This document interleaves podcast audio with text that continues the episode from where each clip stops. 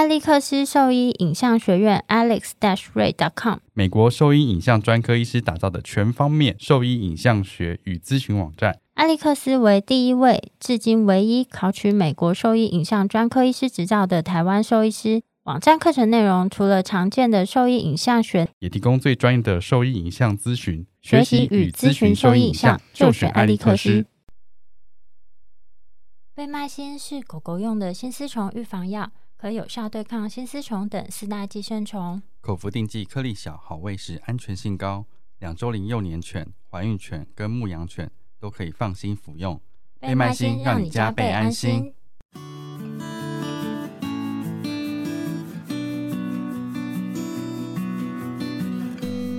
你现在收听的是 Wonder Vet Talk 超级好兽医的闲聊时间，我是下雨不撑伞的兽医师林哲宇 Steven，我是兽医师肖慧珍，在这边我们会用轻松谈论的方式带给大家一些简单而正确的小动物相关资讯，也会和大家分享一下兽医师日常发生的有趣事情。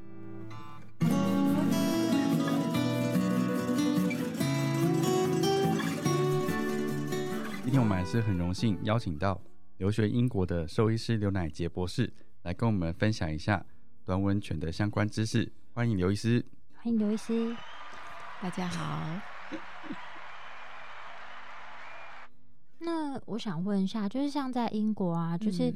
嗯，因为如果是都到剑桥去就诊的事主，他们应该都对这个 BOAS 是有一定的认知。嗯，那有没有听到一些就是回馈说，一般事主对于这个疾病的认知是多的吗？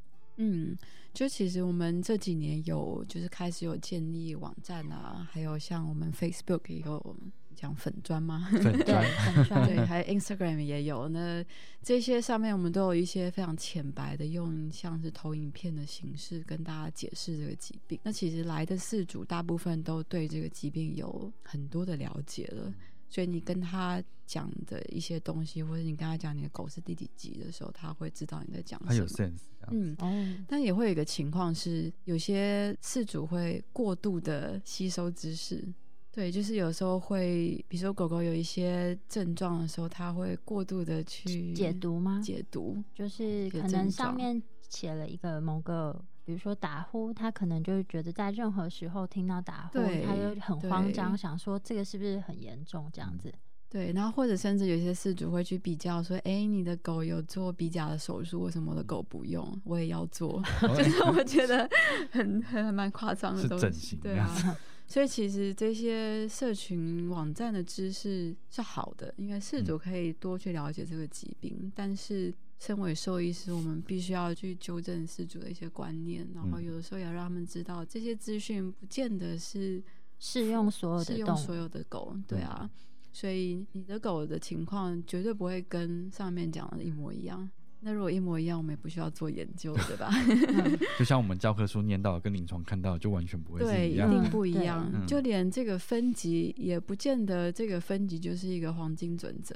嗯，因为这个分级只是方便沟通，然后可以让你去做一些决定。但是，嗯，身为兽医师，我们应该要去了解，就是不同的呼吸音代表的事情。然后，如果你看影像的诊断，比如说像 X ray 或者是 CT 这些。这些影像可以告诉你的是什么？对，那这些都是兽医师应该要可以去帮助饲主去了解他的狗究竟是什么问题。所以他们其实对这些资讯的吸收还算完整的，对，然后比例比例还算是蛮高的。嗯，对。其实，在台湾相对来说是比较困难一点，嗯，因为我觉得中文的东西实在是比较少。嗯，这是第一个。然后第二个事情是，就是台湾其实比较没有所谓的官方资讯。对，所以他们在接收资讯的时候，通常都是那种社群，对，然后社团社团里面，然后谁谁谁分享的经验这样子，然后是一些爱爸爱妈。然后很多时候我觉得很奇怪，有些媒体他们撰出一些文章，就你可能说，哎。呃，饲养发豆必须要知道的十大事情之类的。然后我想说，这谁写的？对啊，其实我们那个剑桥的粉砖或者是资讯网页，是之后会翻成中文。对，就是我会，这也太棒了。我跟我们的团队就是讲说，这个东西其实应该翻成各种语言。嗯，因为我们剖出来的东西绝大部分是研究的证明过的结果，嗯嗯，然后有一些是这十年的经验谈。那这些东西相对来讲是有数据去证明它的，那也是我们发现有实证的，对，对于短温泉治疗是有效果的。嗯。对啊，然后另外一个也是这些，因为现在大家也是动不动在划手机嘛，对啊，其实我们也是在呼吁说，像是有一些广告商啊，或者是一些网站，或甚至粉砖，我们都尽量不要使用到短吻犬的形象。对，因为毕竟，比如说像有些短吻犬，它们长得非常可爱，嗯，因为毕竟他们是。繁殖的时候就是要让你像小婴儿这样子，眼睛大大的，对，然后看起来好像很惹人怜爱，但是这些其实都会造成有些人会因为这样子想去养短温泉。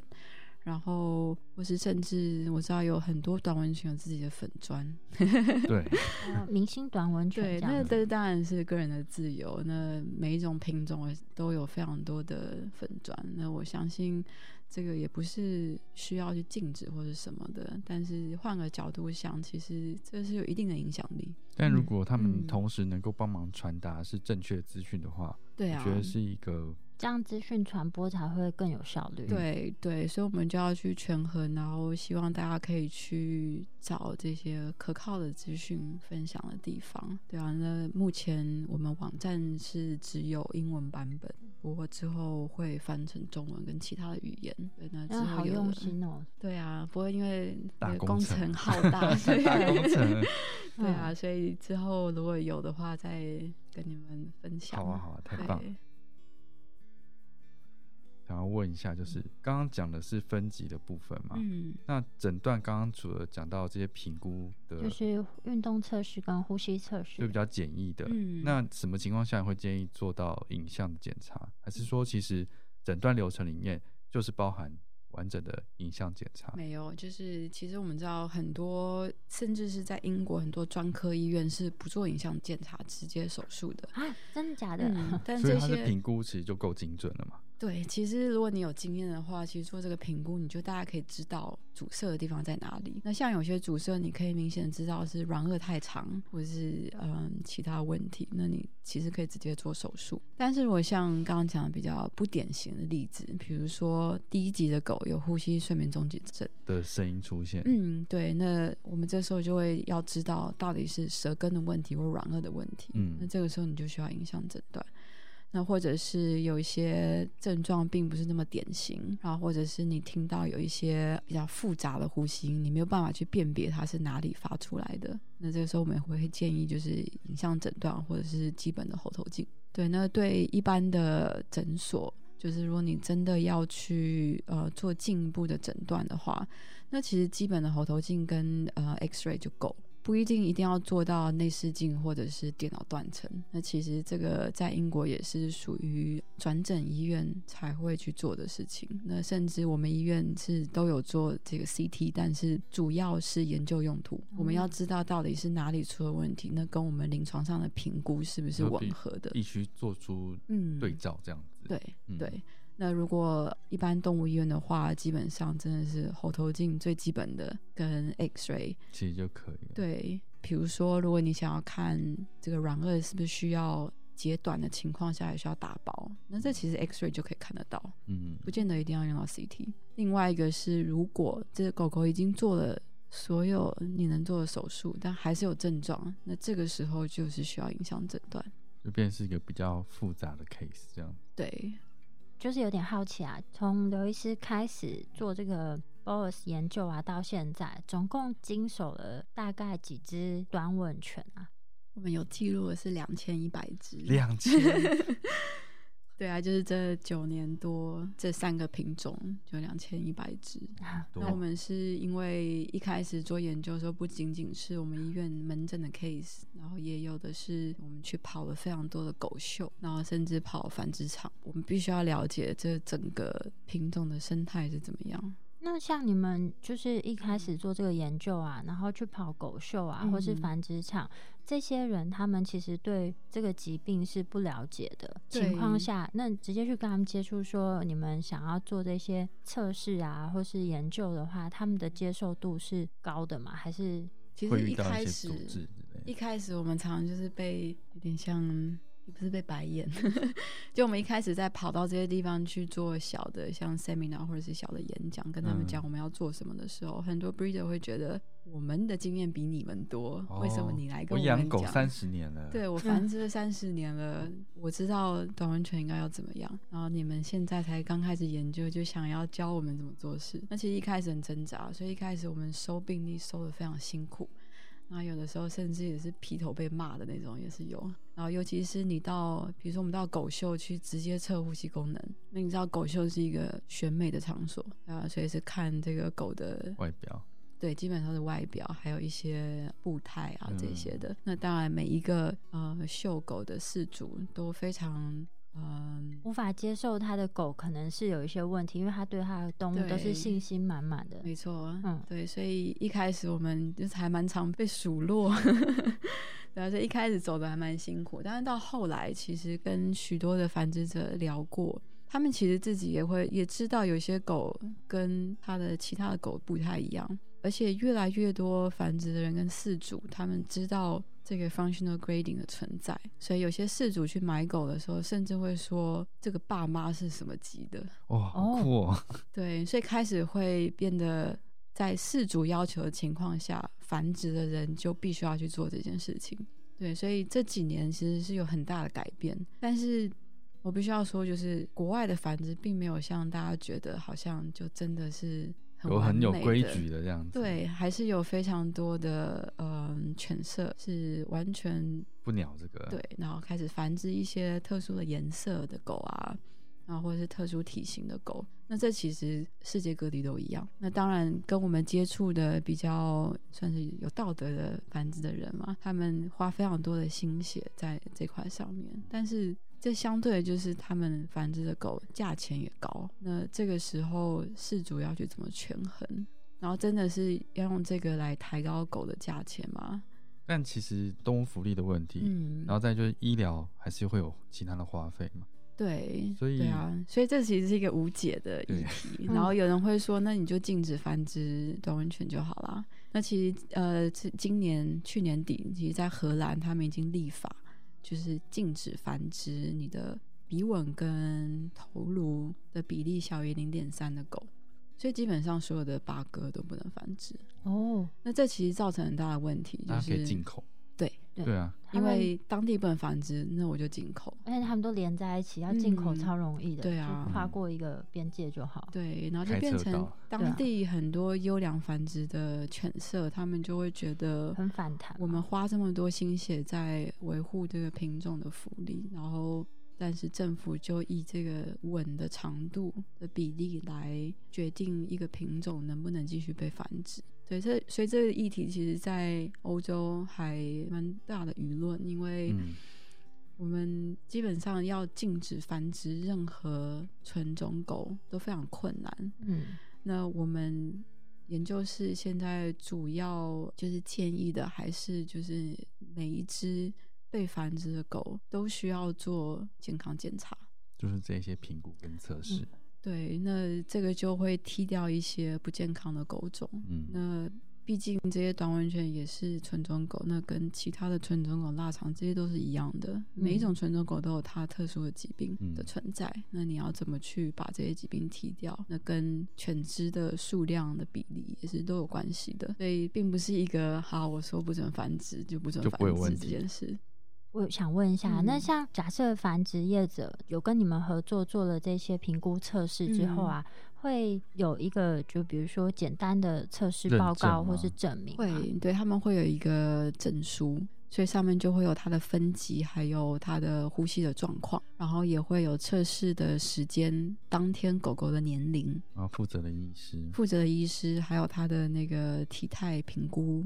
体态评分表，体态评分，体态评分表，对级数，那这些都会在那个上面。那所以，呃，你就可以去追这个你要买的小狗的爸妈什么时候测试的？因为我们知道大部分的种公都是在一岁以前就被配种。那但是其实我们要知道，这个短吻犬它们其实，在成犬在评估会比较理想，而且它们发育比一般的狗还要慢。嗯，对，所以其实我们会建议，真的是。两岁甚至三岁以上才是真的一个发育的稳定期，对，但是这个也非常困难，因为我要培育一只种公或种母，然后我需要等到这么久以后，他少赚了一年的钱，对，但是这也是我们现在希望可以去鼓励，可我觉得愿意配合犬舍把价钱抬高也是一个好事情啊，对啊，因为他有做到这一些嘛，对。那像这样子评估的话，评估一只大概费用会是多少？现在大概四十磅左右，所以是啊，这么便宜，真的假的？对。然后有什么好不做的？对啊，很便宜，超级 便宜。对。也开始有训练一些呃不同城市的兽医师，也可以发这样的对，所以他就会有一个，他就会变成这个 functional grading assessor，就会变成你可以去签这个证书。然后现在这个要推广到其他国家也是，我觉得这个超棒的。所以至少有一个准则在。嗯，这么便宜，然后又是符合像这样子动物福利的一件事情。嗯，如果那个犬舍连这件事情都不愿意做的话。对啊，因为这个的再下一步就是基因检测，但是基因检测就真的是比较一翻两瞪眼这样子，然后也是价钱会比较高一点。就像那个呃髋关节检查，就是 Pen Hip 或是 OFA，他们的官方证书都比这个贵很多哎。对啊。就我们从实验室一开始就有点做慈善，其实我们一开始做检测是免费的哦，对啊，免费的，大概五六年之后开始有收一些我们请的研究助理的钱去把它 balance 掉了。那所以这个可以讲说，目前呢，全世界应该就是只有。剑桥大学做完这样的检测，有发一个比较正式的认证，嗯，的评估证书这样。其实，在北欧，他们也有一个，他们是走路，不是这个小跑步。所以这个运动对运动测试其实都好，但是走路相对的，就是没有这个小跑步要来的有效果。像他们是做六分钟的走路，或者是一千公尺的走路，那走蛮远的。哎，那这个像这样子在整间的那个，比如说运动测试的话，你是让他出去走，还是说你在整间有那种跑步机让他在那边跑？我们医院是出去，出去，但走廊上也是可以。他其实并不在乎就是你跑的地方，那当然是很热，那就另当别论。但是通常在室内、室外都可以，主要是让他跑起来。那当然不是冲刺的那种跑，小跑。嗯。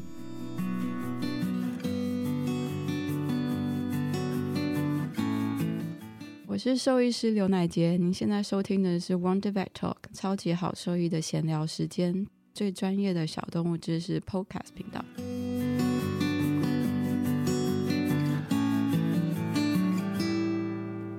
觉得这个还蛮棒的，对啊，对啊，而且四十英镑真的超便宜。那台湾有可能有任何途径去做像这样子能够发认证的测试测试吗？嗯，目前是没有。对，但是如果台湾的犬舍，你知道台湾好像也有 Kennel Club 台湾，对不对？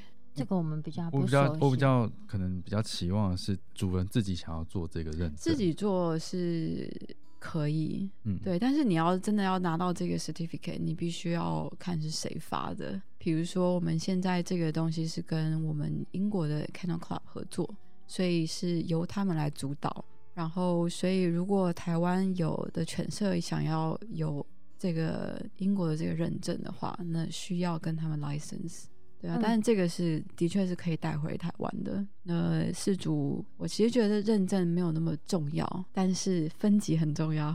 对，可是因为我觉得这个分级的可信度跟它的，因为我觉得有些分级它其实还是有一点主观性的。对，所以所以通常台湾会喜欢认证，是因为它这个。是不是有？就是这个认证的过程，它已经是被官方的人确认过，大部分的人都是认可的。嗯，对，所以在呃英国，这些有证照的 assessor，他是需要上课，对他需要我们，我我们会定期去给一个讲课，早一三个小时的讲课，然后会有一个 workshop。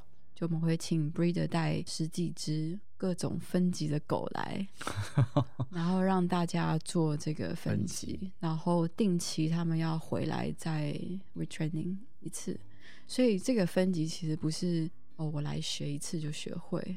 对，它其实像我们医院，我们训练底下的护士跟底下医师做这个，其实有时候真的是非常主观，对啊。那这个主观的情况下，就会变成对繁殖人来讲，有时候很不公平。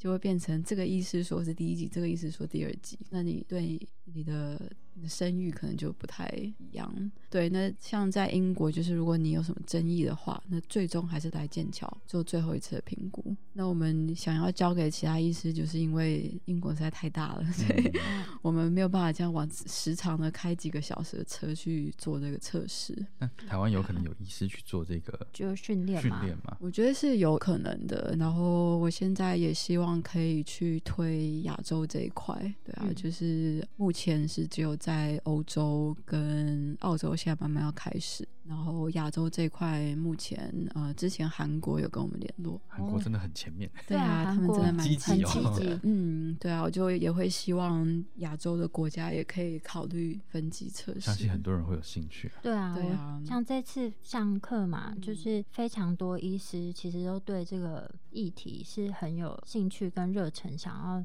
了解的，因为实在门诊看到太多这些狗种了，然后过往我们上的一些继续教育。内容大部分来啊，他们讲 BOAS 讲的就没有那么完整，多数是以治疗跟手术的部分为主了。对，但其实评估是最重要的。我相信那些医师都是各个研研究领域的专家啦，但是有可能就是受限于讲课时间真的不多。对，嗯，然后而且你们的就是研究啊，感觉是一直在变化，因为发现一些新的，又在添新的东西上去。嗯，我比较。密集的上这些课，大概是七年前左右。嗯，那时候大概连续就有办了好几场，有讲到这样子端温泉手术的课程，但觉得很不一样，完全完全不一样。真的，在上完课之后，这次去听完刘医师的课，就觉得好像认识一个新的疾病，就跟之前讲的不太一样。对，哎，那我想问的是，因为我们刚刚讲研究全部都是犬种，有真的有猫咪再去做评估的吗？它会是一个很不一样的声音。其实猫咪还蛮有趣，就是你猫咪很难去叫它做这个运动测试，对不对？它都一直卷在那。对，因为它们来整间一定紧张，一定卷在那里。然后你会发现，就是像比如说鼻孔很小的波斯猫，嗯，它们并不会有呼吸音。那这是为什么？这也是很多人会觉得我的狗鼻孔很窄，一定会有问题吗？它也不会打呼，也不会有任何呼吸音。嗯。这有没有可能呢？有可能啊，因为需要有东西震动，它才会有声音。有声音。那有些猫咪它会像鱼一样，就是张口呼吸。那这不一定是下呼吸道的疾病，这有可能是鼻塞造成的。对啊，所以有些波斯猫有非常非常狭小的这个鼻孔的问题。那这是我们也蛮常在做手术。那但好处是，它们通常就是这个鼻孔的问题。但也有比较单纯一点，对，稍微单纯，但是有一些比较严重的 case 是比较偏向我刚刚讲，像吉娃娃这个喉头退缩的问题。那这个是基本上很难治疗，因为你不可能把它喉头整个往前拉，对啊。那你能做的就是减重，对你那个太胖了，减重跟让你的猫知道它生活需要有一些改变，比如说吃饭的姿势啊，或者睡觉的地方，应该可以帮它怎么做改变。所以你在那英国的部分，它其实比较猫咪做评估的几率，或者是猫咪到门诊评估的几率是比较低的吗？嗯，其实英国的纯种猫很少诶，英国几乎都是一般短毛家猫，没有这种扁脸猫。对，因为大部分的猫是可以出去乱晃的，所以不太会有那种想要去购买做 luxury。对，所以还蛮不一样的。可是台湾超流行英短的。可是我们真的要想，真的不要去饲养或繁殖或购买一些长相非常极端的动物，因为老实说，我小时候也不太懂这个。可是真的做这一块，会很想要呼吁大家，就是如果现在一个人类是就是长得非常的极端。那其实是还蛮让人伤心的。如果他因为长相而造成他生活上连最基本的呼吸都没有办法好好呼吸，没有办法好好睡觉或吃东西，真的是很辛苦哎。对啊，然后有些行为大家觉得很可爱，像站着睡觉，坐着睡觉。那这其实，在 Instagram 上面很常看到，有事主觉得这样好好玩，或者是咬着骨头打呼这些。当然，有些不是病状，有些可能狗狗就是玩到很累的时候这样睡着。可是这些都有可能让某些饲主觉得这些就是这种狗正常的行为，但其实不正常。如果你需要站着睡觉、坐着睡觉的时候，是很痛苦的。那你上课的时候分享到这一段，我听了都快哭了。对啊，我讲了一个我觉得那时候我真的哭出来的例子，是有一只狗，它来的时候已经两岁了，可是它从六个月大开始，从来没有办法睡觉睡超过五分钟。五分钟？嗯，所以它后来就都是坐在地上，然后把头靠在桌子，然后这样子睡，睡了整整一年半。然后狗狗就非常的凶，然后看到人就是非常的害怕，然后你一点点动作，它就想要攻击。对这种，我们就会觉得，但事主人非常好，然后我们觉得不能够怪他。因为他其实这他是不知道的。对，那当然是他应该要去先去查这个品种的事情。但是其实这个睡眠的东西是一个比较新的，大家在讨论的事情。对，因为大家之前我们在讲这个 BOS 的时候，这个睡眠其实是不被纳入在诊断的其中一个观察项目。对，但是这几年我们发现这个是非常严重的一件事情，因为有些人觉得很可爱的行为，其实是他们没有办法睡觉。对啊，那这些。事主们都应该要有一些简单的认知，对啊。那这些我们网站上其实都有，呃，我们的脸书的粉砖其实都有跟大家 很简单的图片，跟大家讲哪些情况下你需要去留意，是不是这只狗狗呃每个晚上都做这些事情。我们把那个粉砖的连接会一起附在那个文章下面，可以。嗯，那刚刚那只狗。后来有治疗，嗯，后来其实手术治疗，但是它基本上就是整个呼吸道都要做，就是连我们最有最新的鼻夹手术，对，就是气有他有气道向后，所以他其实到后来睡觉还是需要稍微垫高一点，但是已经不需要坐着睡。那他个性有变很多，个性变很多。他其实我们后来三个月后回诊，然后他进来是直接，你知道发豆摇屁股的时候是很可爱的，真的。对啊，但这个要讲，就是发豆没有尾巴，很多短纹犬都没有。但这个摇尾巴，这还蛮有趣，是我们英国一个行为学的老师讲到的理论。他们觉得这个摇尾巴其实是狗狗之间在。跟大家打交道的一个工具，对。然后有的时候，其他的狗没有办法去读短吻犬的它想要干嘛，对，就是就是狗界里面的算是异类，嗯对啊，所以就比较无法互动。狗界的面瘫，那就不知道它的表情。对啊，所以就会比较，我就觉得，嗯，其实尾巴还是蛮好的。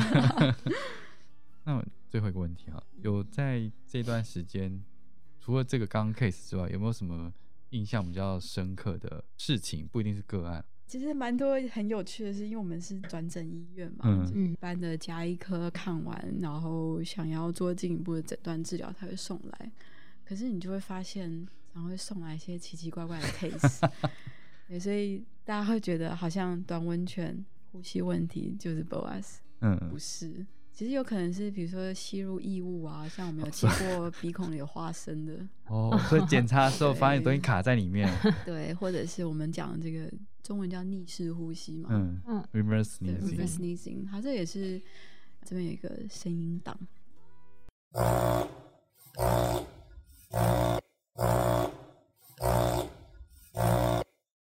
好，哦，超棒的。对，这个 reverse sneezing 它其实，在长吻。犬也是会有，它其实是一个没有什么伤害的一个看起来很可怕的症状，看起来好像喘不过气。对，这个东西啊，通常都会维持个几秒，然后它就会消失，然后狗狗就好像没事一样恢复正常。我想问一下，那所以这个 reverse sneezing 是狗狗特有吗？这件事情啊，因为我在想说，为什么会有逆行式喷嚏这件事情？这其实。你看教科书，其实没有人知道答案。对，而且它的那个篇幅啊，我看过超多本，超小这一小段。可我就在想说，因为人不是卡到什么范例啊，哼，就蹭得出来的。对。可是它那个鼻吻这么长，或是里面那么那么多那么那么东西，把它卡，你只能吸进去才有办法到对，但是通常也不是什么东西卡住，哎，他们是刺激啦，我说刺激，对。可是假设因为有有刺激，一定是有可能有东西，或者是有有小的东西在那边嗯造成的一些刺激。所以如果它是，它就是卡更里面。对啊，因为狗的鼻子的鼻甲有点像网子。对啊，所以我在 想说，是不是因为这样，所以它必须要往内吸？也是有可能。对我我我。但这个是很多猜测啊，甚至兽医师很多是不知道的。对啊，我就想说，我猜测是不是这样？因为我觉得，为什么他要这样子打喷嚏？就逆行式喷嚏是什么意思？知道哎，因为跟我们会做的行为是完全不一样的。嗯，对啊，因为人卡到东西就一直要用力把它醒出来嘛。对啊。哎，那我问一下，像如果他们在 reverse sneezing 啊，就是以前的医师跟我们说，你就把他鼻子捏住一下，然后他就暂时闭气，他这边就会放松，是喉头就会放松。他这个道理其实是。因为他们觉得这个 reverse sneezing 是鼻咽的地方受到刺激造成的，所以如果你把鼻子堵住个几秒钟，它没有气流通过，就没有东西刺激它。哦。然后有另外一个说法是，你可以喂狗狗一个小的饼干，就给它吃东西，通常吃一口就会马上停，吞咽，对，吞咽就会马上停。我家狗也会这样子，它从小就吉娃娃非常多，对，它就会 reverse sneezing，对啊，我都不管它。那其实不用管它，那它舌头好大。对啊，可是很多兽医师会转正过来，会害事主花了一大笔钱，因为毕竟要来这个专科。那这样要怎么怎么沟通？其实我们就会还是帮他做 BOAS 评估，可是就跟他说这个。特殊的症状，你的影片秀出来的东西是典型的 reverse sneezing。嗯，然后跟他说太棒了，没事。对啊，恭喜事主很开心。对啊，应该是的，应该要是这样子的。可是我们心里就会觉得，哎，这个收益是不太应该。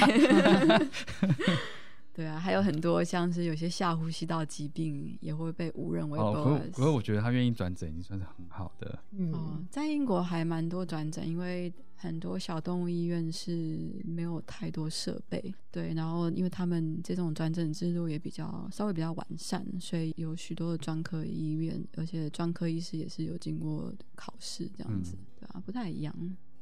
好，收获非常多，真的。今天非常感谢刘医师跟我们分享关于就是短吻犬的这个阻塞性呼吸道症候群 （BOAS） 的相关资讯。然后，如果说对我们分享的内容有疑问的话呢，都可以上我们的网站。我们的网址是 triple w 点 wondervet 点 com 点 tw，或是 Google FB 搜寻 Wondervet 都可以找到我们哦。那今天的内容呢，我们也会一起把就是英国剑桥大学 BOAS 的那个卫教网站的资讯呢，一起放在文章里面。如果说有兴趣的听众，也可以点进去他们的那个脸书看更多的资讯。那今天就分享到这边喽，谢谢刘医师，谢谢刘医师，谢谢。